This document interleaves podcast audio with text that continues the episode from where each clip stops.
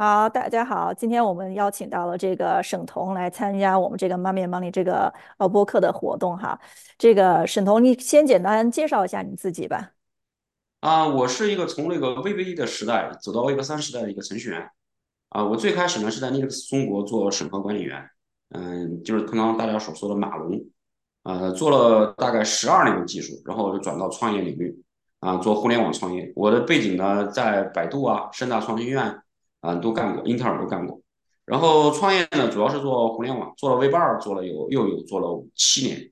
然后在一七年的时候进入了这个 Crypto 圈。就是做 Web 三啊，现在呢是在加拿大呢有自己的 OTC 交易所，然后自己也在做一些其他的 Web 三方面的创业，嗯，大概是这样的一个背景。嗯嗯，那我们俩背景还挺像，都是从传统互联网行业出来创业的。那最开，始最开始出来创业这个时机是什么？你怎么想到就是想出去出来自己单干？呃，我创业其实有三次了，第一次创业非常早，第一次创业是在零九年，当时呢我还在外企，啊，我当时发现那个就是零八年的做那个经济危机之后啊，整个外企呢都在裁这个正式 hire high con high counter，就是 H 呃 high con 啊，就到这个零八年到零九年这一年，我们的我们英特尔也好啊，诺基亚也好，摩托罗拉也好，并没有招新的员工，但是呢活儿非常多，嗯，活儿非常多，当时因为中国的开发能开发的能力和成本非常低嘛，所以当时呢就有个很大的需求就是外包啊，需要招大量的外包员工。但是呢，不需要给他们交一些社保这些东西，这些大家都懂的。所以那时候呢，我就跟几个外企的朋友啊，都是我们基本上同一届的校友或者是同学，我们就做了一个公司。我们是培训当时各大北京理工院校的一些学生，啊，主要主要是一些二本的、三本的学生，培养他们之后呢，然后把他们送到那个 Nokia，送到摩托去做测试工程师和呃比较初级的开发工程师，做这个业务。啊，这个业务刚开始做了两年，还是非常成功的。呃，现金流非常的好。但从一一零年开始，这个需求开始萎缩了。萎缩之后，我就去又去打工了，我又去打工了，去了上海的正大创新院。打工哦，之后呢，我又嗯，我又去了百度啊、呃又在互联网创业去了。然后第二次创业是在一四年，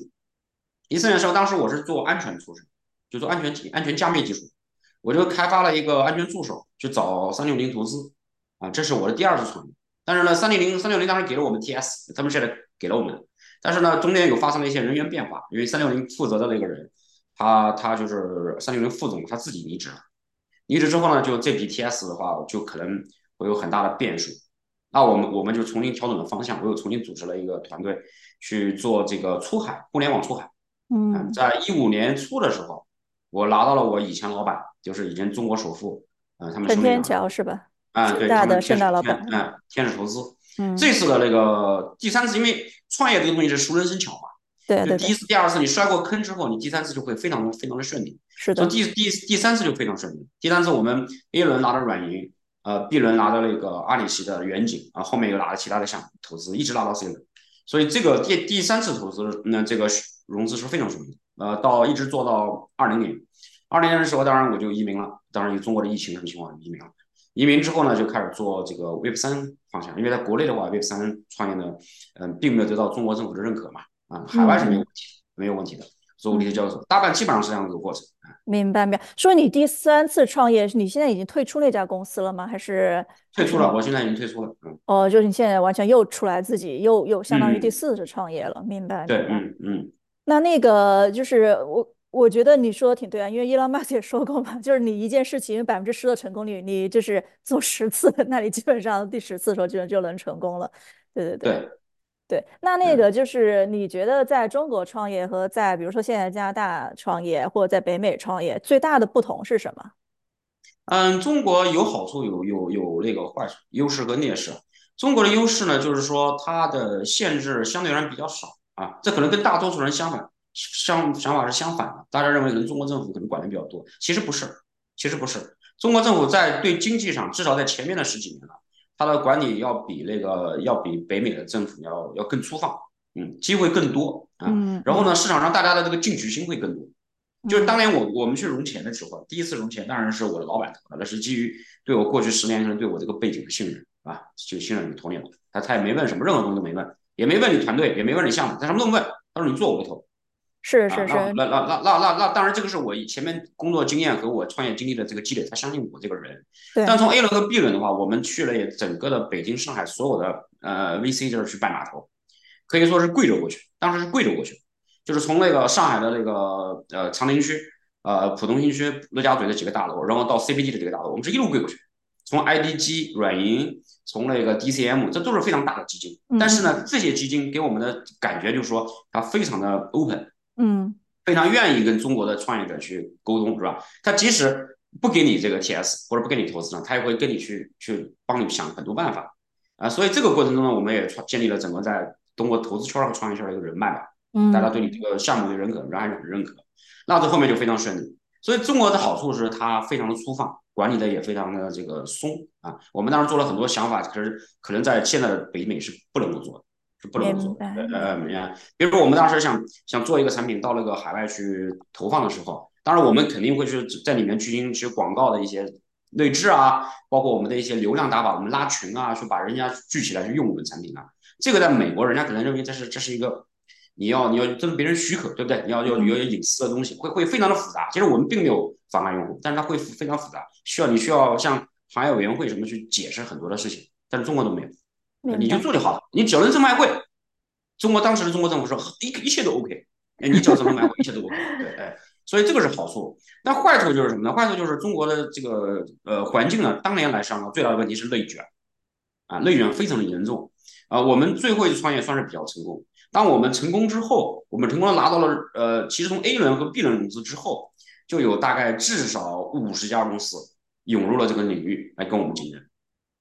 嗯啊，然后他们就是完完全全的就是中国的一种狼性打法，就是你你不是不想打扰用户啊，我就打扰你啊，我去逼哦，用户来用我的产品，这样的话导致我们的这个，因为呃当时就是是中美两个视角对这个世界的看法，我们这个行业我们其实算是相对而言比较规矩的，我们嗯。从一六年以后已经完全的去拥抱谷歌的那个那个监管，拥拥抱 Facebook 的监管，是吧？嗯我还是什么谷歌二零一七年度什么亚洲什么前十的这个投放商，反正这做这做了很多荣誉。我们当嗯时跟谷歌关系非常好，但嗯是呢，因为其他竞争对手仿冒我们品牌，可能就跟我们差一个字，或者是差这图片差一下，然后就让他去乱搞，乱搞之后呢，导致因为美国看一个行业，他是看的整体嘛，嗯嗯他会对这个行业中会有一定的这个偏颇的看法。那从一八年、一九年开始呢，我们也会遭遇谷歌强烈的监管，导致我们下架呀或者什么的，这这都会发生。但是其实不是我们做的事情，但是，整个行业它都这样子。所以，所以，嗯，这是中美两种创业环境，或者是两种这种对事情的看法的差异。那这种情况下呢，内卷是当年最大的内耗。当然，后面会有更多的一些问题，啊，比如行业的卷入，比如政府对这个经济的看法，啊，包括因为中国毕竟是一个是一个是个现在的是一个政权力主导的一个一个一个一个社会嘛，嗯嗯他们他的看法对这个创业环境有极大的伤害，那导致现在其实我知道今时今日二二年和二三年，我认识的呃创业基金和那个投资人基本上都已经换了换了一遍啊，已经换了一遍啊，对，啊已经他们已经不在呃，中国了，他们已，经退出这个市场了，退出这个市场，创业者基本上换了一遍，创业状态跟我们当年也完全不一样，就是一？八年可能是个分水岭啊，我认为是个分水岭，一八年。大概是这个情况，嗯嗯嗯，对我也 我有一些国内朋友也是这么说的，就感觉现在国内的创业环境大不如前，然后呃，一是创业者没有以前多那个新气神儿，或还有还有另外一个我观察到的就是九零或九五后这一波，包括我我亲妹妹也是九五后这一波，他们这波人就是感觉就是叫什么的，就是躺你叫躺平那一代什么，他们就没那么大的这个像我们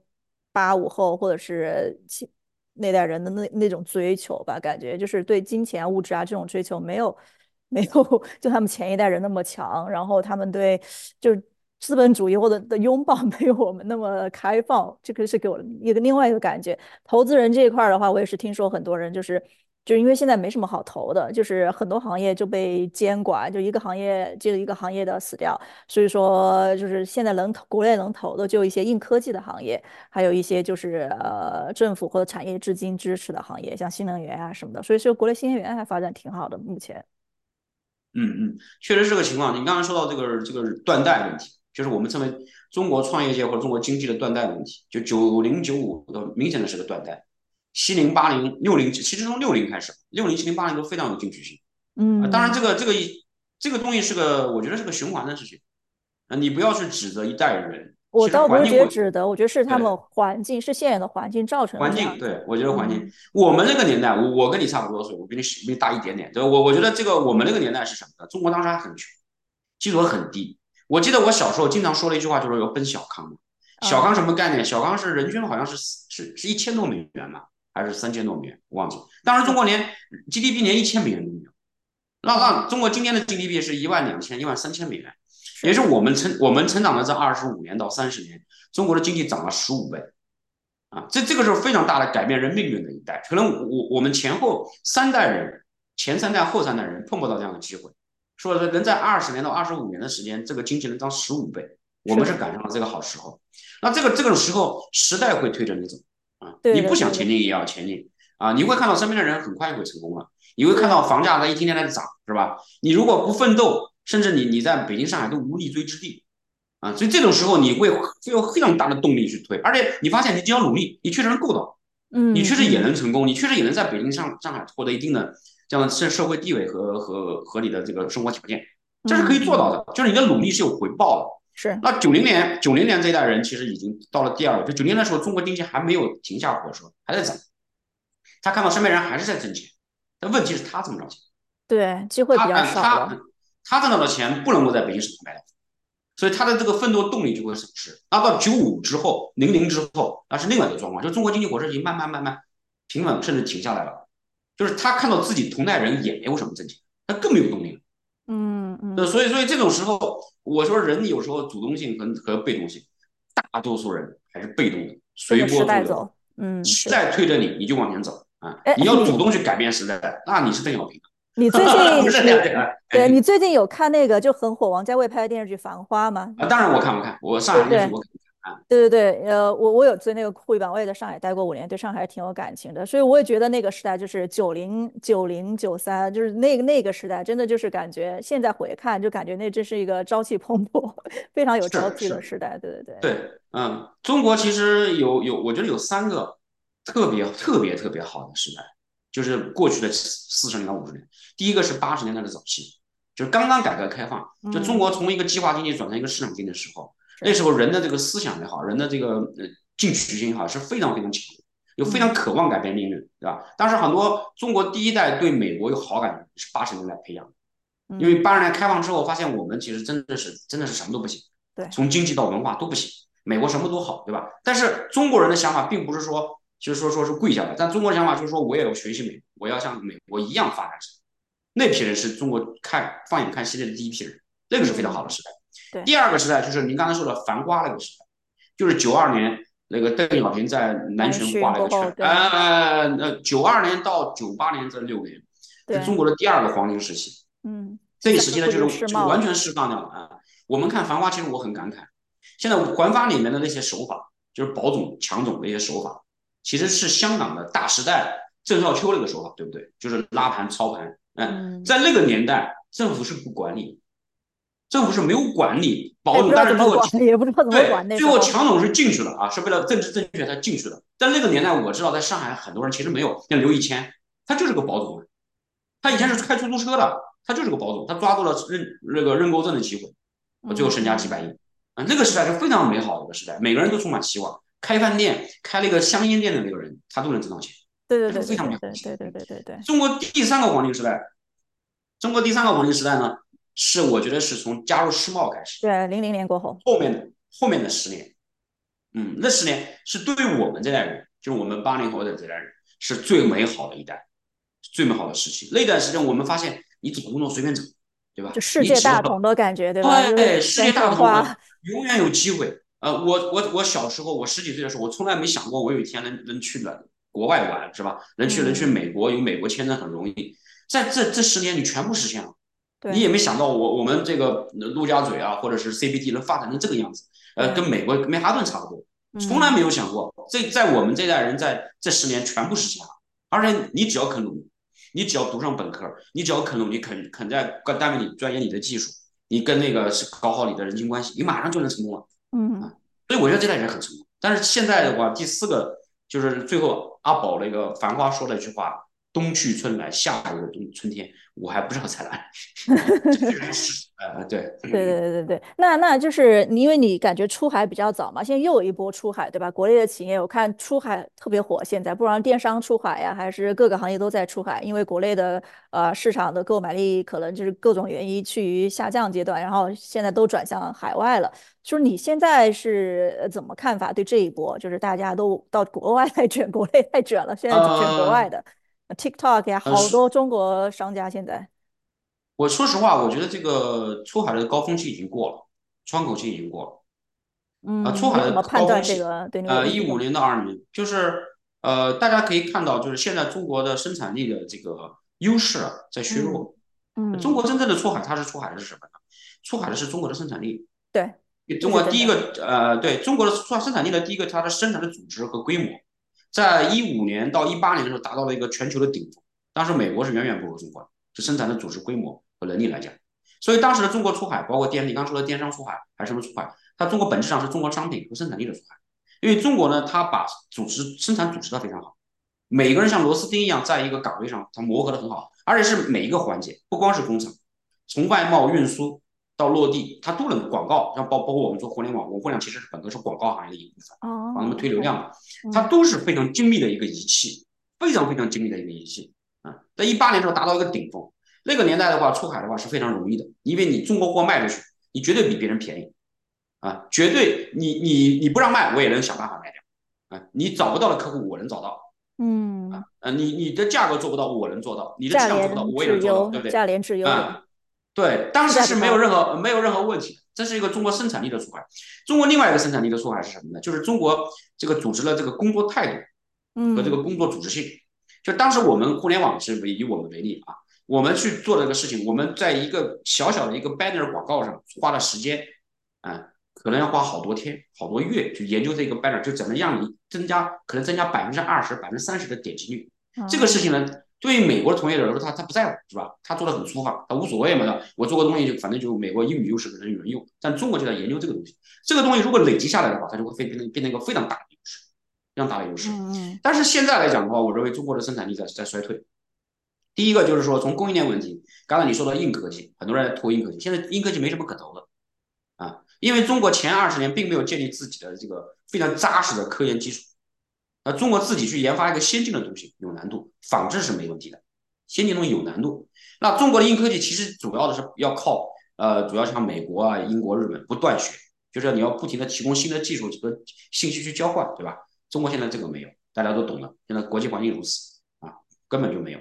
那中国现在这几年来讲的话，其实它一直还只是走仿制的道路。你刚才说中国的能源新能源车，我今年夏天去过，去年二零二三年回过中国。中国的新能源车本质上它还是在特斯拉方向上来改，嗯，加起来特斯拉开源了所有它的专利嘛，所以说其实极大的极大的就是没有什么门槛，没有什么门槛。你看，极大的提高整个行业的生产力来讲，做互联网的做互联网的在造车，做电池的在造车，做广告的在造车，现在连做手机的也在造车。这个行业没有门槛，这是非常危险的一件事情，嗯，这是非常危险的一件事情。如果特斯拉或者其他的国外的新能源厂商进行更新迭代，中国又跟它断层了。那你就永远会停留在九十，你还是在一个低层生产经经济去竞争，这是有很大的问题。啊，中国的生产衰退除了这个之外，还有供应链啊，因为疫情导致了中国的供应链其实断掉了。现在中国的这个供应链的生产啊，可能完备性和便利性，呃，还不如越南和墨西哥啊。特别对于美国市场来说，中国货现在的价格优势还不如墨西哥，因为墨西哥跟美国是北美自由联盟，它是没有关税，对对。嗯，它的运输非常方便。我们当然知道做一个电商，当然我们和中国人很努力啊。嗯，从上从浙江的厂商，从洋山港到到深圳港口或者洋山港坐船到美国长滩，只需要七天，嗯，就出来了。任何一个产品，七天呢你要报关，报关要花一到两天，在仓库你要等美国长滩的那些卡车司机去开车去拉这个集集装箱，拉到这个需要三天。然后呢，集装箱之后送到美国的集散中心。啊，美国集团可能是 FBA，可能是阿阿玛总或者是谁的集团中心，集团中心三天之内可以到美国任何一个地方，因为美国的其实陆路交通非常的发达，火车汽车非常发达，总共加起来十四天，嗯，哦到十五天，这是中国人能做到的极限了，因为任何一个环节都省下来的，你船要开要开五六天呀，在海上，对吧？你过关就要这么多时间，美国的这个就要对不就要对不起？现在墨西哥一个货送到纽约三天，就三年，就美国的不三年。说但其实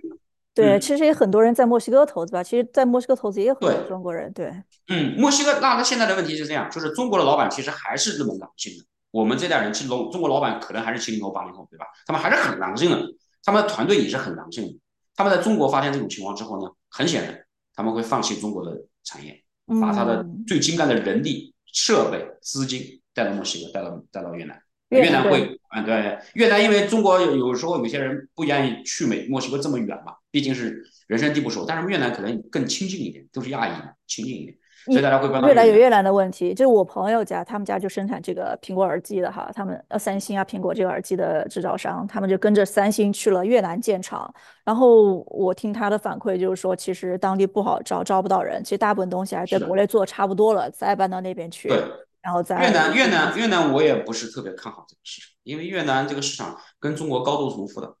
啊，它高度重复之后呢，它各方面比中国略弱，它的优势没有墨西哥这么明显，啊，墨西哥和印度有可能是未来中国比较大的对手，越南不是。啊，印度，越南不是啊，对对对嗯，对，因为越南各方面的优势没那么明显。你说越南人勤劳吗？他未必就比我们那代人勤劳，对不对？你说越南它地地理有优势，它没有优势。它中国到到美国和越南到美国差不多，差不多，现在就嗯便宜，估计，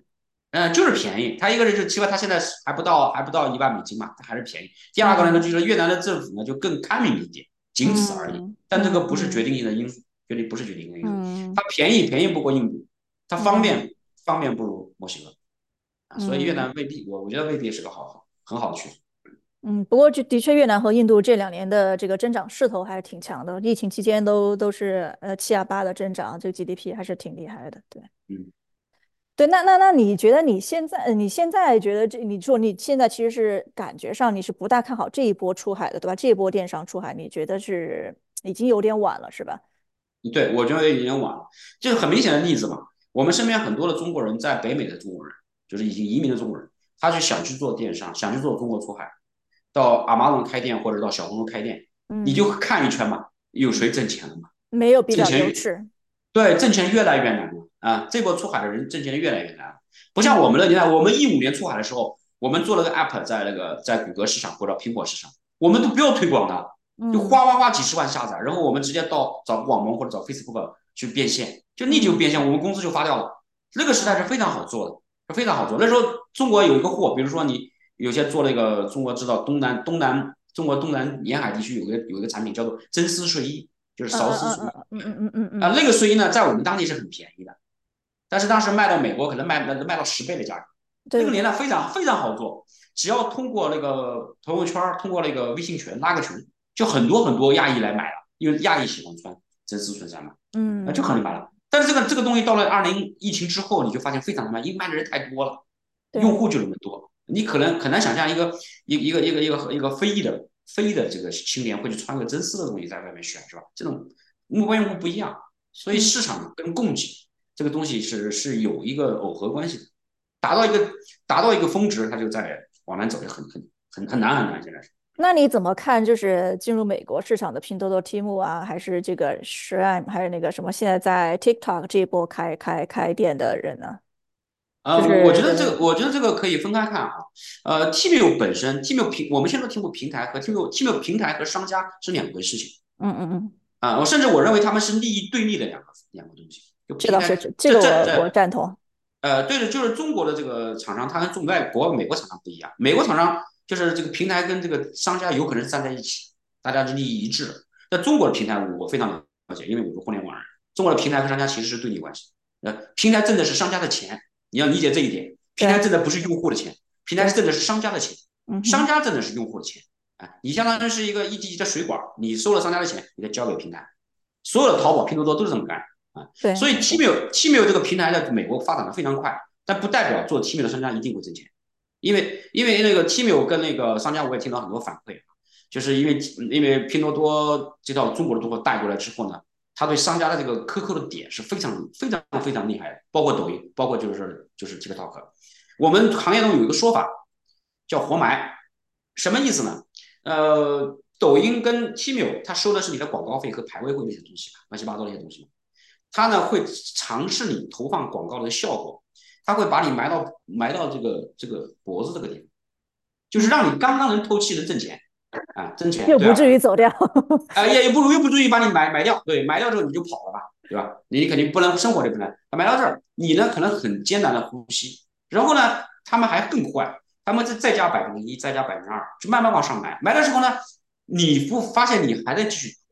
还在还在继续偷钱，他就认为你还有承受能力，他会继续往上加，一直加到你嘴巴直流鼻子的时候，你发现我不拖，我不拖，再拖我就死掉了。他就发现哦不行，我在退百分之一，他就在一直在你的口鼻之间啊活埋你。那这种情况下，你说一个做一个商家在 T 面或拼多多或者是在这个 TikTok 上，你的也许会给你从这儿刚开始埋到这儿是吧？你还觉得还还不错啊，慢慢慢你的生意，这是个大趋势，不会变啊。我作为一个互联网人，我可以跟大家说，这绝对绝对对的是中国互联网惯有的手法，很难。是的，是的，所以说很多人去做独立站，但那个独立站你有没有流量？那你怎么把流量引到你的独立站？然后现在流量又巨贵，巨贵，不管去哪个平台买都贵。我觉得华人出海创业，中国人啊，中国人和华人出海创业最大的问题是文化问题，最大的问题是文化问题，就是我们这个现在当今的世界还是个英语美式文化统治的世界。中国人的这个毕竟不是母语，对吧？啊，你其实任何一个在海外呃做流量的这个博主就很清楚了，自己做流量是非常辛苦，是非常非常辛苦。啊，你可能吸引到最后，你像我们圈子里面有一些人，比如从央视出来的那些人，王志安啊、柴静，他们能吸引的也就那么几百万人，还是出海的中国人，他们要覆盖英语世界是非常难的。对。但是你对于嗯，你对于一个嗯，你对于一个英语的一个博主。对于一个英语，他无论是他是做卖卖货的，还是说他就是做广告，是吧？Instagram，Instagram 任何一个小孩儿，不管他是非裔还是还是欧美，还是那个那个爱尔兰裔什么，或者是哪个裔，他动不动就上千万粉丝，上亿粉丝。这个英语的这个覆盖能力是是很你很难做到的。那你在海外的话，你最后就变成这样，你只能去买流量啊，流量变成你的一个生命线，你就变成一个生命线，你的独立站就完全靠去投广告投的准，你才能赢。是吧？而不是靠你创始人或者创始团队里面有一个就自己就卖脸，我就坐在这儿喊单啊啊，你来买吧，就像 Taylor Swift 卖了个碟，那个碟有什么意义吗？他一卖卖四亿美金，你你这个就没法跟他说了，对吧？对，中国缺乏这样的能力，你自己要花很多钱，可能花了三百万 U 呃三百万美金，你挣了个三百五十万美金，五十万扣完税到手可能二三十万，你觉得很开心。啊，你可能觉得很开心，这已经是还不错的那个中国的卖家，百分之十，但是呃很低。对，但是如果你说我有这个影响力，我坐在那个电视前面，我一我说啊，大家看我脸了就买啊，我就就像中国的李佳琦那种，他其实他人家流量成本几乎近乎为零嘛，那就是个直播而已。那那那那三百五十万是利润，交完税之后到时候可能一百七八十万、二两百万，那不是一个概念。所以中国出出海问题就在这儿，就是在这里，啊，就没有办法做进做进行文购文化的覆盖。和和那种，我觉得分两种。我我我我听你讲一下，我觉得还是得分两种。就一是他针对的目标客户可能还是这种华人，二是针对目标客户的可能就是广大的美国群众。如果是广大的美国群众，他那就像你说的，有一定的文化的这个门槛，那你的打法，然后广告啊，还是合伙人啊，怎么的各方面，你可能都要比较美式，然后才有可能进入所谓的主流社会。因为你想想，亚裔占美国也就百分之五。然后你就华人话，百分之五再砍一半，可能是华人，对吧？那就百分之二点五的人口，你这个市场是非常非常小的。你再加细分到你的行业，那你你所谓的这个这个市场是非常非常小的，就是说只能做点小而美，你做不了很大的生意。对，这个市场就是摆在那儿了。嗯，对，我觉得分析还是挺有道理的吧。因为我现在是看我的朋友圈，好多就国在国内创业都在搞出海，不管是在国内以前做 VC 的。搞创业的，然后以前做过所谓 Web Three 的，然后现在也在做一些搞流量，也在说哦，我要怎么挣这个信息差，帮国内的企业主什么出海呀？因为他们就是在国外待过的，可能就对国外的营商环境稍微了解一点，然后想想做这这么一个对接的事情。其实想想，其实也都是没没那么容易的，这个商业模模式这么实现的话，是的，对，是的，但是就卷嘛，很卷啊，就是对。其实互联网的平台为什么挣钱？就是他一手掌握了舆论，能控制你的情绪；第二手呢，他通过你的情绪还能够变现。就刚才我说的，很多人在出，你刚才说的很多人出海，是吧？很多人去抓流量，这是互联网平台希望你这么干，嗯，希望你这么干，因为这样干你才会在他的平台去投放嘛，在他的平台去花钱嘛，啊，他其实是想挣你这笔钱。所以你看到说很多人都说出海挣钱或者投资挣钱挣什么钱，本质上是制造你的焦虑情绪。嗯，对，呃，然后把你的情绪变现。对你看到那些在微信里面转的、小红书转的啊，呃，这咱们不能点名啊，但是我认为这就是这几个平台啊，包括淘宝那些转的，转的时候转的时候，他都是对他很有利的情绪。对对对，不是，哎，对对，很有利的情绪，那那你会发现啊，上海一个小姑娘也不如我嘛，她一年也能挣个几百万是吧？就卖个什么东西，我也去卖，对对对，幸存者偏差吧，对，就是这样子，对对对，嗯，跟那个叫那个嗯，我忘了，那个有一下给忘了，跟那个叫什么的，就是加盟店一样，你看到那个店是赚钱的，但你加进去就不一定赚了。加盟店是很 low，就我们电互联网瞧不起的一个一个形态，因为你太慢了，你还要盖个店是吧？你还做做假报表，你还要造造成顾客盈门的状态，你加盟商很难。赚钱，加盟商很难赚哎，钱。对你，你要做这个标标杆嘛？这标杆你要做一年半年，你在这大家在骗大家那你这个。标杆很多都是他花了很多钱砸出来的标杆，他而砸多钱啊？一年多。那我们互联网多简单呀、我只要转文章、转视频啊，就就很零成本的就能煽动你的情绪。这就对对对对，互联网行业。是这样子，嗯对对对嗯对对。但是，嗯，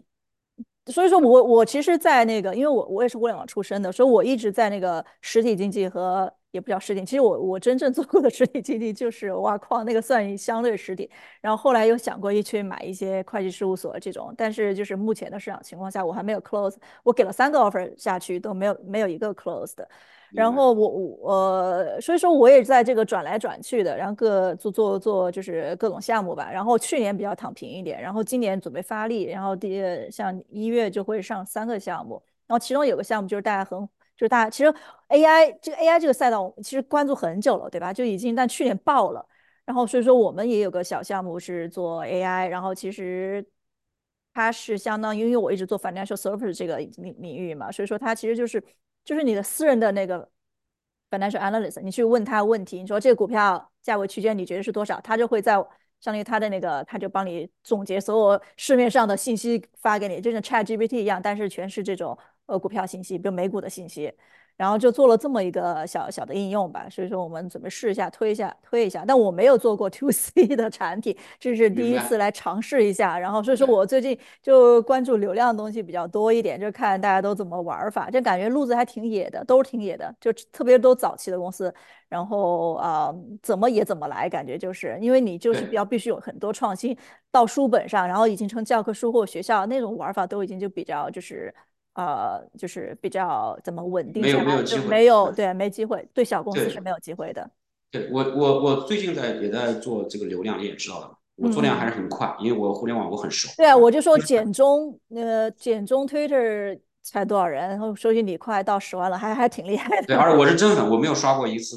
啊，我觉得刷粉没有意义，可以可以，你刷一百万，义没意义嗯，没意义。所以我觉得流量我是有一定的心得，我是有一定的心嗯得。我认为就是中国以中国互联网流量的打法，到到这个美国这个圈子里去做流量，应该是比较容易的啊。但是呢，这个流量关键是你要有变现的地方，你要有变现的地方，嗯对对对。啊，那那很多人就变现了，他他最后是去做什么移民中介或者是卖房中介了，那也是一条路啊。但是刚才就刚你说高的，那是客单价，那小而美高客那这是单价，那这这是个小而美的生意啊，他他嗯很难去做的让你让你一个稳定的一个一个事业啊。我目前是想做一个事情呢，就是最近大家知道了个 BTC ETF 通过了，嗯对吧嗯？BTC ETF 就是我常说的，就是个非常情绪的产品，嗯它嗯本质上它对我们 B D C 这个市场，对于数字货币市场，它影响没有那么想象那么大啊。它 BTC ETF 你应该你你是专家，你比我了解，它本质上它是个委托理财嘛。嗯嗯嗯，对吧？你把钱集中到一个公司手上，这公司替你去买，那这，个公司买 买空还是卖空，还还是那个买买买多，那是他自己决定的，他怎么挣钱怎么做啊。所以这个钱未必他就会去会去买这个所谓的比特币，比特币也不也也不用想象中说一下子钱都来了，大家都能够怎么怎样，是没有没有这个机会。但它提供了一个情绪，就大家比特币在前面的十五年，它是一个游击队。啊，包括你挖矿，其实本质上它也是游击队，对吧？没有一个政府承认说比特币这东西是怎么样怎么样，对吧？只能说我在看这个东西。那今天呢，终于得到了华尔街的认可，这本质上它就是个情绪，这个情绪呢就会推动这个市场往前走啊。那 ETF 这个这个东西，这对我们的市场的影响还是我觉得是巨大的，是巨大的。它会把华增量的尔街的钱钱主要是通道，我觉得是个通道，是一个就是让散户或我认者传统的钱进来，对我认为任何一个投资或者事业，它有三个维度：长度、高度、深度。嗯嗯，长度就是你这个事儿能延续延续多久，你涨还是跌，你能延续多久，这涨跌周期是多久，这是长度。嗯高度，你的单个一个项目、单个一个事业、单个一个资产，它能涨到单价能涨到多高？嗯，深度，深度这个东西是最有意思，就多少人接盘，多少人会买，就认你认可你，不能说接盘就认可你，这是这就是深度。那 ETF 解决的问题是其中的一个，就是深度，它未必能够对这个长度和高度有决定性的影响，但它对深度有决定性的影响。以前我们这个里面可能比特币真正的活跃玩家可能就几十万。就几十万人，那现在 ETF 进来的时候，ETF 它代表什么？代表了千百万的上，那它这个深度是绝对是很广的。也就你以前我开个玩笑嘛，你别看比特币一一枚五万六万美金啊，一百万比特币砸到市场上，这市场马上就没了，马上就没了，没有这么多现金给你提的。嗯嗯，高度集中，对对对。啊，那但是 ETF 进来之后，这市场肯定变啊。那另外一个就是深度和长度啊，高度和长度。高度来讲呢，我认为比特币。ETF 进来对高度是有影响的，它绝对会控盘。你涨多了，它会卖空，对吧？你涨低了，它会把你拉回来，因为他要保证对他的客户有交代。因为 ETF 都是大公司，都是黑质种公司，他有交代了，他肯定会控盘。那这样的话，我觉得高度肯定受限。那不可能现在涨到一百万、五十万，这个我觉得已经很夸张，很夸张。一下肯定涨不上去，不可能一下。对对对，涨不涨？叫叫我涨不上去，我觉得可能是慢慢慢的、慢慢的往上慢慢慢慢慢慢流。因为而且我知道现在的挖矿过得很艰难。挖矿过得很艰难，因为现在比特币一减越减半，对挖矿越艰难，因为对矿工的奖励减少了嘛。对对对，就是看价格，对，看。对对对，所以高度我觉得是限制，长度来讲的话，长度也是有影响。我认为比特币原来可能处处于一个随时会死亡的状态，对吧？随时会死亡的状态。那现在的长度看来不会不会低于不会低于黄金期货，低于这些这些所谓的金融产品，在往往往走，所以这个是有影响。我我刚才说到创业，他说到创业出海，跟这个话题也很像。那我我认为的话，就是也是要考虑长度、深度、高度。嗯，你自己的单单店盈利的高度是多少？你一定要有个估算。这个事业，嗯，它能做多久？有多少生命期？你也有个想法。嗯，深度，你的用户目标用户到底有多少人？到底到底有人会买单你？你一定要想清楚。嗯，就刚才你说的，有些人针对华人就两百万、三百万啊，顶天了，顶天了做这个，而且三百万是华人不可能用同一个想法去想问题的。对对对对对对对，就是你你你讲的这个跟我们这投资界差不多，可能就是一就是看市场大小，对吧？二就是你这个东西到底是 needs as wants，就是你这个是到底是刚需的，还是说大家就锦上添花，可要可不？对对对，这就是大家说了很多名词，那我认为就是这就是个三维，这就是个三维立体，长度、深度、高度。那我现在想做的个事儿是什么事儿呢？我我就发现，如果华尔街进来，华尔街最认可的、最认的是一件事什么事儿？就是 credit check，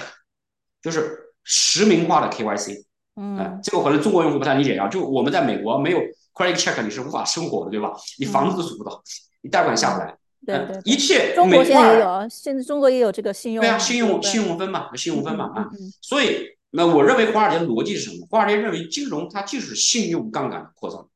他认为就这一句话，金融是信用杠杆的扩张。那我们现在的这个币圈也好，BDC 也好，或者是数字货币，它其实是没有信用体系的啊。对，是没有利用体系的，就是每一个钱包，因为它是去去中心的嘛，所以说去中心啊，对啊，它匿名的呀。但是我觉得华尔街的 E T E T F 的这个趋势不可抵挡，可能很快 E T E T H 的 E T F 也会通过。那华尔街肯定，嗯，肯定会要求这个币圈有一定的应用体系。我现在做的就是在币圈，在 B T C 上做一个应用，就所有的钱包地址吧，我做个信用体系。那你这个，你这个就是以会谁会是用户呢？你是机构是用户，个人是用户，就是以这个钱包，我觉得是个人钱包。我觉得是呃是个人，就是我觉得匿名是个永远有的需求。嗯，那如果不匿名就没有人买比特币，那我直接买美股好了，嗯，吧？嗯嗯，我直接买美股啊，美股反正每个人要对到每个人身份证的，要交税的是吧？比特币它会有很多的一些不交税啊或乱七八糟的一些事情，它为它就是以容纳这个世界除实名之外的这个需求。所以匿名肯定是有的。如果华尔街要求每个玩币的人都实名，这个这个币永远不会有人玩的，这个币肯定不会有人玩的啊。所以匿名肯定是有需求。那我想做的一个事儿是什么呢？就是你把你的信用挪到这个链上，只是跟钱包有关，不跟人有关。嗯，你只每个钱包有自己的信用，就类似于我们那个淘宝、支付宝账户，每个都有个芝麻信用分嘛，就那东西对吧？你现在看到淘宝支付信用分，如果这哥们打个感叹号说他的信用很低，你不敢给他汇任何钱的。嗯嗯嗯，其实我想做的是这样一个事情。那这个里面，你上传所有的资料的过程是隐私计算，就是你你你自己知道你是谁，但没有人知道你是谁。嗯，啊，想做到这一步啊。如果这一步呢，我觉得这个是个逆淘汰的过程。如果有一部分人用了信用分，那不用新闻的人，逐渐逐渐逐渐会全部进入，因为他没有地方效应，可去。网络效嗯，应。呃，对啊，他没有，他没有，他没有，他没有办法生存的。任何人都看见我，你有新闻，我再给你打款，我再跟你交易，我再把比特币给你，是吧？你把现金给我，你把 U 给我。如果大家都都建立这样一个生态，我看见不是新闻的，我就你说你谁呀、你能告诉我谁？你你不你也不可能告诉我是谁，你只能去换新闻钱。所以我觉得这个这个状态，只要有人扩散起来，永远会把这个这个增长一个增量的市场，把这个慢慢把这个币圈儿，把这个咱们所有玩币的人，包括挖矿的人，包括所有的矿工，所有人情报都会加进去。不需要知道你是，但是我得知道你这个人，你这个钱包是不是有信用？嗯我想做的嗯，是这个事情。明白。所以我在判断这个趋势。那你说我的目标用户是谁？目标用户是有可能进入数字货币的用户啊，现在可能也就百八十万，未来有可能几千万，有可能几亿，对吧？因为现在非洲和拉美他们都是通过数字货币 USD 的发工资的，也有可能越来越多贸。易也是，对对对，我我真的是，我发现好多做贸易的人现在基本都是 use 结算，我还挺诧异的。虽然的确的确方便了，但是很多正规公司也是，现在在泰国订酒店，你都是用你直接跟那？哥们说，我给你两千，用你给我订个酒店，好处什么呀？不用身份证。有些人怕怕惹祸，因为现在大家都宣传说东南亚要嘎腰子很可怕了，对吧？我不需要提嗯供我任何信息，我给你两千，你给我订个酒店，酒店我到到时候把密码给我，我就直接就住就好。那个特别是那嗯种 Airbnb 的地方很多。然后拉美你也知道了，巴西和阿根廷，它那个本国的银行那个汇率跟官方牌价、黑市牌价差出好几倍来。嗯嗯嗯，啊，对啊，美国打工那些拉美裔的那些那些那些那些人，他往回国寄钱，他不可能寄美金寄到银行了，寄到银行就被他们国家的银行给抽走了，给了你本国嗯一分钱不嗯值的那种本国货币，他们全是打又打给家亲戚，这个亲戚拿到黑市上三倍四倍卖掉，哦，都这么哦干的，所以这个市场是绝对绝绝对对非常有需求啊啊，这是一个美元无法覆盖的事情，他们是非常有需求。嗯嗯嗯嗯，反正我觉得存在即合理吧，我一直是觉得肯定就是对对，有需，求就会有这个有产品出来服务这部有需求的人，对。那你呃，除了这个项目，你还有在做其他什么项目吗？现在？嗯，我我是原来在这个，我其实接触这个咱们这个圈子很早啊，然后嗯呢碰上一个非常大的需求，就是咱们圈子最终你还是要换成美金跟那呃，个呃出入金，对币，on ramp off 啊，出 ramp，入金，啊，你拿比特币买房子目前还买不到嘛，你最后还是拿嗯美金买的嘛，所以我发嗯现一个需求就是出金，我我也我也深受其苦，所以我现在做了个 OTC 交易所。就帮助大家嗯出金啊，然后大家只要能够提供，当然我们要提供 KYC，因为在我们是在加拿大申请，我美将来可能会搬到美国去。美国、加拿大的法律要求，每一个卖买卖数字货币的人，他必须 KYC，必须实名。啊，是是是是的，是的，是的，是的，是的，反正就是呃，遵守当地的法律法规吧，做任何事情就是在法律法规允许范围内做就行了。对，就是是嗯嗯，上帝和税收不可避免。美 国政府，美国政府对大家没有要求，不会管你任何东西，他只管税收。对对，包所括抢劫的钱你都要上 税。对啊，所以你必须要 KYC 实名，他要收税。除此之外，对对他不会管你，不会管你干。对对对对对，呃，是现在呃，因为今年是大选年嘛，就是不知道就是对这个市场有什么样的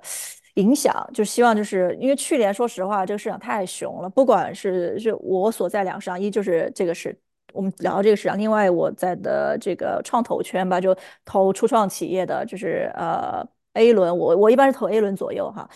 都是非常非常凶，所以说去年我我自己也躺平了，感觉越努力亏的越多，所以说去年我躺平了一阵子，呃，所以说今年感觉势头在往好的方向发展，不管是这个所谓的咱们加密货币圈，还是这个初创企业，还是一些其他的生意，我感觉生意都慢慢慢慢在回来了，对。你你是在投你是投美国的企业还是投中国的企业？企业？我我没有投过中国企业，但是我投过，就是创始人是亚裔创始人的企业，中国创始人的企业，他们在美国企业，然后我们还投了一些以色列，包括你们加拿大，我投过一个多伦多的这种呃医医疗的一个行业都投过。我们最。近对最近在投纽约的一个公司，但是他们公司这个这个公司还挺有意思的，呃呃有点敏感，他们是他们的顾他们的客户是这种美国国防部啊、军方啊这种客户，然后这种他们的单子都是啊、非常大的，但他们其实做的也是 AI，其实说白就是帮他们呃呃训练这个根据互联网上信息训训练这个这个 AI agent。然后包括就说哪些就对中国企业，比如说 哪些企业跟他们限制的企业做生意啊，这种反正是就是这块，他们可能就是对投资人，他们对投资人背调就会更严，他们就不能允许有外国投资人这样子。啊，最近在。做这个，所以嗯呃，企业是好企业，然后估值也是真的高。所以说 AI 我一直没怎么出手，原因我也觉得就是去年有一轮太 hype 了。然后就大家都是 formal 嘛，就是说情绪，不管做投资还是做什么行业还是买卖，因为人都是这种情绪的动物。你当下那个决定，你觉得你是经历过很多理性思考怎么样的，其实你潜意识里其实已经做那个决定，你只不过是在找数据支持你这个决定。是的，是我觉得去你一直在找论据，对你是对做找六卷，你在在给自己说服自己的论据。对对对，所以说去年我觉得 AI 这个行业很多企业估值过高，所以我没怎么。然后我现在觉得慢慢慢慢的趋于理性了，然后而且很多应用也真的跑出来了，真的是有实际需求。比如说 DoD，就是呃 Department of Defense，他愿意每年给你花几百万，你帮他训练他们的模型，对吧？这种我觉得是非常好的 deal。然后这个你训练过后，它还会扩张，而它政府的生意它不会只给你签一年，它一签就签好多年。你只要进了那个系统，包括中国政府也是，你只要进了这个政府系统，你就是它的这个这个这个供应商。所以说，我觉得这个 deal 还挺不错的。然后这是我最近在做 venture 那片哈，在在在准备 close deal。所以我说今年我有三个项目嘛，一就是这个 deal 一月份有。一月份要 close 三个项目，一这是 deal，二是之前我跟你分享过那个房产那个，那个我还是准备做，然后我现在准备就把它那个放做出来，就把这个，呃，我也不用去找太多大投资人，反正就是大家感兴趣的，那五万、十万你想投都可以，然后呃，然后那个第三个呢，就是跟刚才我提到那个 AI 那个，那个 AI 是，然后我们跟一个 UIUC 教授合作的，他是做技术团队，然后我们来来试着帮他推广市场，因为如果我们不去帮他推广推广到市场上，他这个项目可能就像很多大学的研究项目一样，就可能就是埋没在那儿了。然后他们有很多花了很多时。间精力去做，也没有说是像很多市场上吹的那样，就是说他们是在 ChatGPT 上做，他们是完全自己研发的，自己的数据自己研发的，自己的那个算法研发的。而且我们。对比了，比如说你去问苹果股票，对比了他的回答。和 ChatGPT 的回答和市面上，比如说 Pluto 其他的这个所谓的这块的软件回答，他们的回答的确是呃要好很多。所以说，我觉得技术做的不错。你也知道，就是华人创始人一般就是技术不错，但是市场这块就是欠缺一点。然后，明白明白明白。说这三个项目，呃，今天就是做这三个项目吧。我这样请教你啊，呃，嗯，我感觉你们在美国融资非常容易。我我们，在中啊啊我们在中国的时候融资是非常艰难，就是几乎是就是投资人跟这个创业者他是一个不对等的关系。刚才我说了，嗯嗯我们是嗯跪着过去，一个个跪啊。当然 对，当然当然你你你最后成功之后，你作为 ALP，当然你又你又让投资人跪下了，这是另外一个事情啊。嗯嗯。那那美国我感觉你们融资好像很容易，你是怎么做这个这个？没，我我不觉得融资容易啊，就是融资也挺难的。然后像，因为我是投，我因为我也要去融资，我要融来再投嘛。所以说我去融，其实我要找到好的项目，要证明我找这个项目跟其，因为我只从我我的角度说法哈，我找这个，因为我作为创业者，我也可以讲一下我之前作为创业者融资的一些经验。现在我先从作为投资人的一些经验来讲，我要去融的话，那我要证明我能拿到的项目就是我的投资人，他们靠他自己的能力是拿不到的项目，他们才会愿意通过我这个渠道去投这个项目，对吧？像我现在说这个这个这个这个 AI 这个企业，那很多就是如果你是只混华人圈或者是一般 AI 圈，你可能见到一些应用都是一些比较呃。去消费者或者是没什么大的这个愿意付钱的客户的这种应用，所以说这个也是通过我们我们在美国十几年的这个一个关系网络拿到的一些项目。像我的合伙人他之前是投行的，然后我我有我是之前互呃互联网大厂出来的，所以说我们在这个关系网，所以说拿到一些项目就是还挺不错的。呃，这个是作为投资人你去融钱，你找到的 LP 肯定就是他们投不到的项目，他才愿意投到你这儿来。然后作为投就是创业者，你再去融资，因为我就是作为投资人之前，我自己也创过两次业，那个融钱就跟你一样想的一样，也是类似于跪着的。但如果你能做出数据，那你可能就是也不叫跪着吧，这个不叫，也也不叫不对等，应该就叫什么？就是你没有在证明你的商业模型能跑通之前，能愿意投跟你的人就是 friends and family。说白了。如果你要拿所谓专业投资的投资人或机构的钱，那你肯定是这个你要找到你的 product market fit，或者是你就是很牛逼的创始人，你的 track record 就像你你前老板知道你是个什么样人，觉得你做事靠谱，那他就基于你个人的信用，会愿意投给你一一笔钱试一下。然后这是另外一种，还有一种就是你真的就是闯出来了，你的你做的产品有人愿意付费，且你找到了你的这个付费用户这个群体，你跑出来数据很不错，你证明我这个模型不错，我可以做个小而美的生意。如果投资人钱进来，那我可以就是扩大生产，可以就是做一个比较大的企业。我觉得这是另外一种情况，投资人呃就是创业者能拿到钱的情况。但是现在这个市场非常非常难拿钱。很多 VC 不光是国内的 VC，现在就是退出 VC 这个行业，转行干嘛的？美国也是这样子，而且再加上这一轮 AI 这波影响，让创业这件事情变得很简单。就是以前创业的成本会高，可能比如说以前我融两百万，我可能就请个两三个、三五个这种工程师做个产品出来，对吧？那我现那在你这个公司里融个两百万，你可能活个两年。那你现在再去融两百万，那我可能就是。我请的人可以就是，呃，那个叫什么的外包的，其他更便宜的地方的，他们在 layer 到这种 AI，提高他们这个 coding 的能力高了很多。那你这两百万可能你就够你活个四五年，因为你这个成本下去了，然后你的效率又提高了，然后这样子的话导致他需要到 VC 那边拿钱，就不需要那么多 VC，也不需要那么多钱了嘛，对吧？所以说，我觉得就是美国也有部分 VC，他们可能就是也是不需要那个再当 VC 或者是什么的，他们也可能去当创业者啊，或当其他的。然后这个市场也是，也不做市场 shrink，就市场还是在，就是说需要的人可能也没那么多了。嗯，明白。这是我的观察吧，因为就是说实话，真的是创业，像我说的那个 AI，我我完全不懂 code，完全也不懂 marketing，那我就是愿意尝试一下去做一下，那我就发现，哎。我不写，我不会写软文，我不知道干嘛。ChatGPT 帮我写好，我再修改一下，然后我再叫 Grammarly 帮我改一下这个语法。那我写出来一篇文章，是不是 还挺地道的？就是感觉现在 AI 就是让创业成本和做事情的成本真的就低了很多。所以很多事情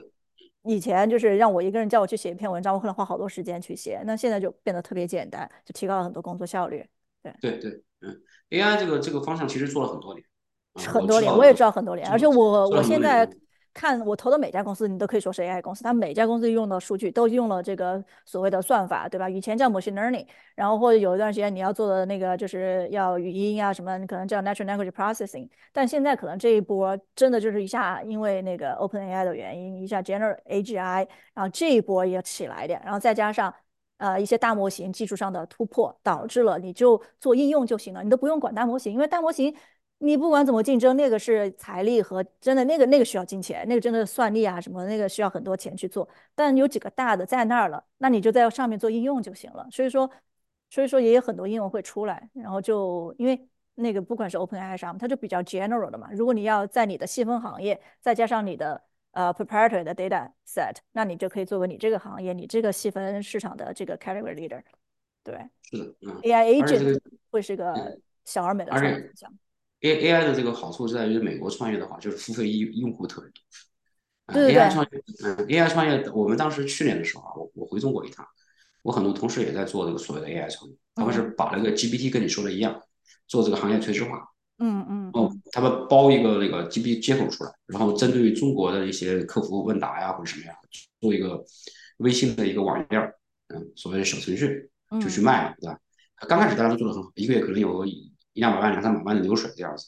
但是两三个月之后就再也没有人付费了。啊，他们的项目就很快就死掉了，然后微信也开始封，对吧？微信也开始封，中国政府不允许 GPT 这种类似的平台在中国发发展。这这个不是主要原因，主要原因是付费用户在在流失。就中国用户他他的付费意愿要比美国用户差了很多。对对对，跟我们的习惯有关吧？这感觉国内就是，哎，互联网东西应该都是免费的，不应该是付费的。是是，而且它它没有 To B，它没有 To B 付费用户这个市场存在。To B 它都需要有硬嘛，就是硬件的东西，然后你去通过关系拿到这样的客户。一个软件的东西，你要去做 to B 是非常非常那但美国不一样，美国任何服务都是要收钱，啊，你你叫餐馆你还要付小费的，是吧？只要是服务还是挣钱。那这对于服务公司，你刚才你说的那些大客、高净值的公司，那更是一个非常海量的市场，在中国不存在的海量。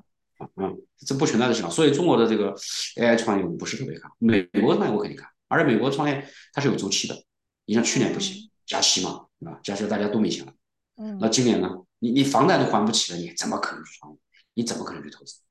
啊，我我当时加息加到什么夸张？我们在加拿大的时候，我们对门这哥们儿原来两千多的房贷变成五千，五千里面呢百分之九十是是利息。那在这种情况下，他怎么可能去创业呢？对吧？他不可能创业的呀。所以现在，那现在如果大家有预期，明年会降息，那市场肯定会好。那真的降息。我题我呃，题外话，加拿大的那个房贷利息不是固定利率吗？它有固定有不固定，嗯，它正常来说你要看你签的那个签的那个协议，嗯，签的那个协议啊，有可能是说你先还利息，啊，所以它它是不一样的啊，它的固定利率是这样，它是锁那个是锁锁的是那个叫做银行的正的那部分，但是你国家的那个基准利率不是要加吗？那个是你打不住。我明白，我明白，这也是我觉得美国金融市场发达的一个原因。美国的这个房贷一锁就是三十年固定利率，不变的。像我，固定是锁死是吧？锁死三十年不变。像我，我我就和你说算两点八，就感觉免费的钱一样。对对对，你就会一直锁死了，那是好事儿。那就是你你你。好像我听说就只有美国是这样子，其他因为我你知道我在中国有也有也有房子，中国好像那个就不是，那就跟着那个你说一个一个。中国也不是。中国也不是，中国更不是了。中国是一声令下，想想改就改，哪个利率都可以。呃，你他一声令下说百分之十二就百分之十二，你这个改不了的。加拿大是这样，加拿大加拿大它锁的是那个，就是锁的是银行挣的那个，因为它银行是从央行里面那个 spread 锁，但是它那个 libor 它是有它有成本嘛，它从财政部那边拿的那个钱是有固定，这叫国家的基准利率。嗯然后它加一点点卖给你嘛，它加了以后它可以锁，但基准它锁不了。明白，明白，明白。而且不知道美国怎么做到的。美国它这个就是一一个就是一个房价，那房贷利率三十年就是三十年不变。我认为是美，我认为是美国的这个金融的这种通道太多，就出口财，对对对。呃，就他银行不不靠这个利率差来挣你这个钱，他可以把你的房价再打包嘛，像像我们那时候知道那个金融危机呃怎么发生的嘛，啊，重复抵押，然后在里面加发行产品，让全世界去买单，他就挣到钱了，他不需要挣你这个百分之一、百分之二的差价，对对对对对，对他来说是小钱。嗯嗯，题外话，题外话，又说 说到这个，说到这个，因为我投的企业其实基本都是算 enterprise size，这都是呃 B to B 的企业。我也就是我不是因为我不投中国企业，的确也看过中国这块的市场这块的 deal，的确就是像你说的，中国没有这个愿意，就是付费意愿不强，B to B size 这个这个行业一直没有起来，有很多企业试图做这块，但就是像你说的，就是。就是付费意愿不强，就不容易做出来。嗯，是，而且中国现在创业环境真的不好。我刚才说到美国的，美国经济是有周期的，美国降下来肯定会升上去，你只要等到你升上去那个时候就行。你在降的时候呢，你做保守投资；升的时候你激进加杠杆，你就会在你的一辈子这个几十年当中，你就会肯定会获得很稳定的回报。啊，这是这是任何美国在美国加大加大虽然不用美国这么强，但也差不多。就在美加生活的人，这个生活经验是要。就是你在低谷，你就保守点儿；你高峰的时候，你就加杠杆，不要怕啊！这这时候你肯定会挣到钱。那那但是中国这个周期就就太人为干预。你现在这个周期下去之后，什么时候上来，大家不知道。嗯，我我我关键是这个，关键是这个，对。你不要不知道？嗯，你现在说那些互联网那么火，它一直精力没有了，然后经济又不行了，消费又不行了，各方面卯在一起。以前很多我一些朋友投资人问我投了一个奶茶店的连锁，我当时认为那个不是个事，那不是个事业，那不是个那是个 business，是个小生意，它不是可以做大，你可以做大，但是但是太卷了。对对，在一五一八年那个阶段，就是你开奶茶店，你也可以上市，嗯，你也可以做到几千家分店，像像什么那个，当然我不知道那几家啊，我忘记名字了啊，它也可以上市。但现在今时今日的中国，你不知道，你开它开家倒一家，你开越多负债越多，负债越多你是永远上不了市。主要是门槛太低，谁都能对门不是经济，主要是经济消费不行，消费不行，门槛太低。对奶茶店这个对，所以在中国现在没有什么看很明显的那个投资，应该说新能源车，我觉得我不敢投。如果我投消费的没有了，投教育的没有了，投硬科技，硬科技硬科技投不出来呀。硬科技，今年这么多年你也没做做出来，对吧？硬科技看有没有人接手，对，要看有没有人接手。对，问题是。你接手现在谁接呢？你二级不对，主要你二级不行。说白了，你就是上市的这个渠道又比较堵了，所以都只能对呀。呃，你以前你以前并购也不行。你以前在 A 股要上的话，你还有一个所谓的地方引导资金接盘，对吧？国有引导资金，那时候苏州啊、常州啊、无锡啊、杭州都很有钱，他随便给你个钱，然后支持你上来，他再给你拉回来，这是可以做。但现在政府没钱了呀，那那你怎么办？拉不出来啊，这个事情。现在是很很难很难的。嗯，没事儿，但是我们就是还是就保持乐观的心态。我觉得就是不哎，光明心态，光明心态，对对对，还是有很心多机会啊！我觉得还是还是有很多机会。刚才说到嗯出海啊，不是出海不是绝对的，但是我认我认为传统的卖货，嗯，投广告的一个出海，那可能是到到到一个尾声了，到一个末期了，就外面还是有很多出海的机会。就换个换这个个市场嘛，换个换个不卷的市场嘛，就是换个赛道。对，Tik TikTok 上 TikTok 上那些那些那些那个能传播起来、能做流量那些人，他们也是有找到新的方法，对吧？嗯嗯嗯他，他呃，他把中国那套流量打法放到放到 TikTok 上，他让让老外，因为老外喜欢模仿跟跟随，对吧？他引导一个潮流，他也能够挣到钱，所以各种方法都行，只是说旧的那套玩法，我估计到了到了中晚期了，对对对，没有常换常新，玩法要常换常新。对，行吧，那今儿今儿我们也 聊了挺多创业呀、还有各个嗯，各个行业的一些大家的看法，呃，一些呃经验吧，自我自己的一些创业投资的一些经验。那我们今天先聊到这儿，然后有空我们再 继续聊，也好呀好呀，挺有意思的。如果你的听众反馈好，我们可以再来一期啊，我特别愿意去跟大家分享这个事情，跟女行去观行行，众分享，因为我以前的。目标客户、目标听众都是男性。你直接跟啊，你直接跟他讲讲挣钱多少倍，他就可以了啊。你在现在 Twitter 上都是大网红了，你都快啊，十万了，对对对，简啊，中我 Twitter 简中界网红，应该这是。呃是你后来你发现你聊聊正事之后没有这么多粉丝，人家不爱不爱不爱听你聊正事，他喜欢冲突是吧？就是就是呃喜欢冲突，喜欢你吹牛，喜欢你讲故事，对吧？你讲的故事越精彩，人家。越听。嗯，对，嗯，但你说我想做个事儿啊，我觉得这个事儿特别好，他会发现哦，你你不跟那些开公司的人一样吗？我我老板也是这德行，我干嘛要天天看你看 看你这张脸是不是？我老我老板天天在给我灌鸡汤，我还看你这张脸干什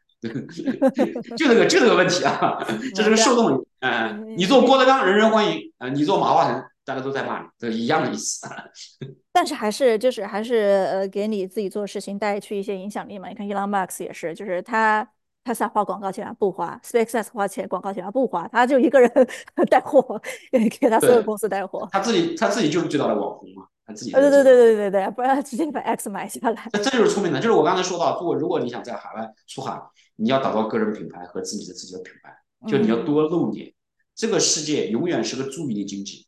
有多少人注意到你，care 到你，你就能挣多少人的钱，你的目标用户就会扩大。一定要做自己的品牌，你不要指望去投广告，